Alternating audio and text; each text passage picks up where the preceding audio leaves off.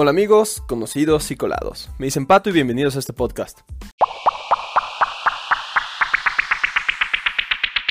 Los videojuegos son elementos muy divertidos en nuestra vida cotidiana. Muchas personas incluso han llegado a gastar grandes cantidades de dinero en ellos.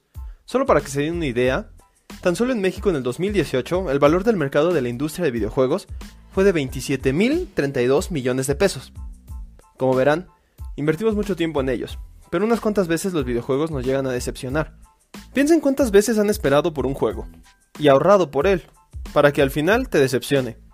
Ya sea por la jugabilidad, por la historia o por las microtransacciones. Es más, últimamente razones hay muchas para odiar un juego esperado. Es por eso que hoy les tengo una lista de los videojuegos que han decepcionado a más de un centenar de jugadores alrededor del mundo. Así que siéntate, relájate y odia conmigo la lista de los siguientes videojuegos. Star Fox Zero. La secuela esperada de Star Fox prometió bastante a sus fans que durante años han sido leales a la franquicia. En 2016 llegó para la Wii U Star Fox Zero, la continuación de la saga desarrollada por Nintendo. Sin embargo, uno de los puntos débiles que hizo la desarrolladora es que recicló la misma historia, lejos de proponer algo original, solo recicló y cambió el nombre. Peor aún para el Star Fox Zero fue la jugabilidad que quisieron implementar con el gamepad del Wii U, que volvió al juego incontrolable y después de un rato desesperante. En todo lo demás, el juego cumplió a medias con lo que prometió, pero para una franquicia con años de historia, quedarse con lo medianamente bien es poco. Call of Duty Infinite Warfare. Otra de las franquicias más famosas en el mundo gamer es el Call of Duty. Todos nos sorprendimos cuando vimos el anuncio de un Call of Duty en el espacio, amenazando con tomar el lugar del mítico Halo. Finalmente, Call of Duty Infinite Warfare se estrenó en el 2016 y recibió críticas variadas. Si bien el combate que caracterizaba Call of Duty se adaptó bien en el espacio, fueron otros aspectos los que dejaron a desear. Una historia bastante simple con una sensación extraña al jugarlo fue uno de los puntos que más peso negativo le dio al juego. Y es que su error es que se quedaba a la mitad entre lo que era Call of Duty y lo que buscó ser. Finalmente la estocada de muerte se la dio su modo multijugador, que juntó muchos elementos que volvieron caóticos los enfrentamientos. Days Gone, un videojuego de mundo abierto con zombies. Eso es lo que prometía en el 2019 Days Gone, un mundo abierto de supervivencia donde tú eras un cazarrecompensas que en su moto tenía que sobrevivir en un mundo posapocalíptico. Lo anterior, con una campaña de marketing bien llevada, dio como resultado un juego esperado por muchas personas. Sin embargo, cuando el juego por fin salió decepcionó bastante. Una historia regular, con misiones repetitivas, y un mapa abierto que después de unas cuantas horas de juego se volvió aburrido de recorrer, fue lo que decepcionó bastante. Las hordas zombie quizás sea el punto más rescatable y divertido de este juego, pero ni siquiera son un punto importante en la trama ya que las puedes ignorar fácilmente. Finalmente, si lo anterior no te dejaba sin ganas de jugarlo, las pantallas de carga excesivas a cada rato te terminarían aburriendo y desesperando. Animal Crossing Amiibo Festival. Esta vez volvemos a la Wii U ahora en el 2015, antes de que la saga se redimiera con su entrega para Nintendo Switch. Y es que aquí no hay como defender a Nintendo. Muy esperado fue una entrega de Animal Crossing y también fue muy criticado. ¿Y por dónde empezar? Una jugabilidad aburrida. Y al decir aburrida les estoy haciendo un favor. Que además parece un juego de mesa muy básico y repetitivo, que ni siquiera puede ser entretenido para niños más pequeños. Muchos fans tomaron el juego como una excusa para vender más amigos, y es que ni siquiera ese modo funcionaba bien. Injustice 2. El primer Injustice fue un juego que gustó bastante, un juego que ponía a combatir a los héroes y villanos de DC, sin duda era espectacular. Mejor aún fue la historia que nos contaron, que si bien tomó elementos del cómic, la supo adaptar de una manera casi perfecta.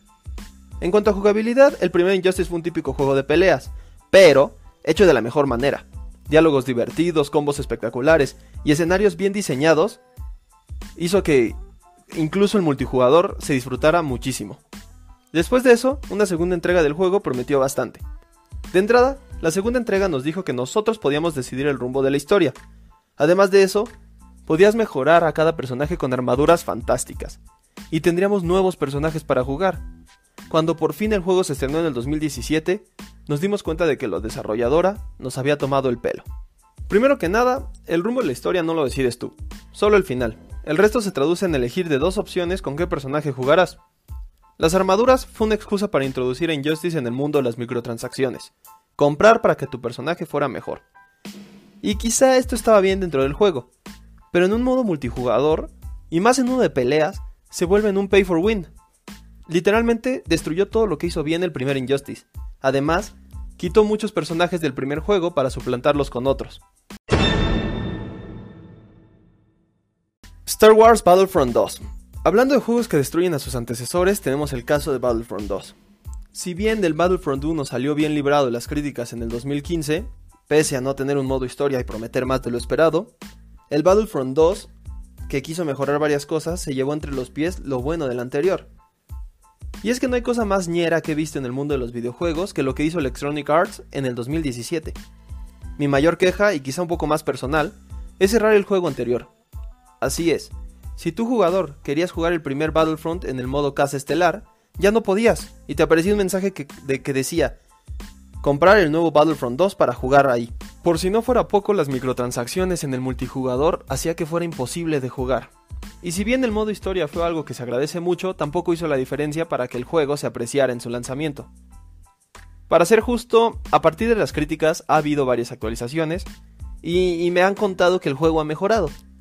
Pero hay un dicho muy famoso en mi tierra, crea fama y échate a dormir. Finalmente, No Man's Sky. Así es, la que se supone iba a ser una joya en cuestión de mundo abierto y exploración espacial terminó hartando a la mayoría de los que compraron el juego, incluyéndome. Lanzado el 9 de agosto del 2016 para la PlayStation 4, el juego prometía un universo casi interminable, con un montón de planetas, flora y fauna diferentes en cada lugar que visitabas, Tú podías registrar tus descubrimientos e ir abriéndote camino hacia el centro del universo en tu nave. En fin, No Man's Sky fue uno de los juegos más esperados desde su anuncio. Pero una vez liberado, los jugadores descubrieron que fueron engañados por los creadores. En primer lugar, la jugabilidad se volvía monótona después de unas cuantas horas de juego. Las especies en cada planeta eran las mismas, solo con unas minúsculas variaciones, y avanzar de galaxia en galaxia era muy complicado y aburrido. Todo explotó cuando en un experimento dos jugadores decidieron comprobar si el juego era realmente en línea. Y a pesar de que acordaron un punto de encuentro dentro del juego, se dieron cuenta que no podían verse, a pesar de estar en el mismo lugar. A partir de este hecho, Sony emitió un comunicado diciendo que se aceptaría devoluciones del juego, y se registraron más de 50.000 devoluciones. Bueno, espero les haya entretenido el episodio de esta semana. Si les gustó recuerden darle like, compartir y recomendarme con sus conocidos. Un especial agradecimiento a Botch y Emiliano que me ayudaron con este podcast. Sin más que agregar, recuerden que a mí me dicen pato y con esto me despido.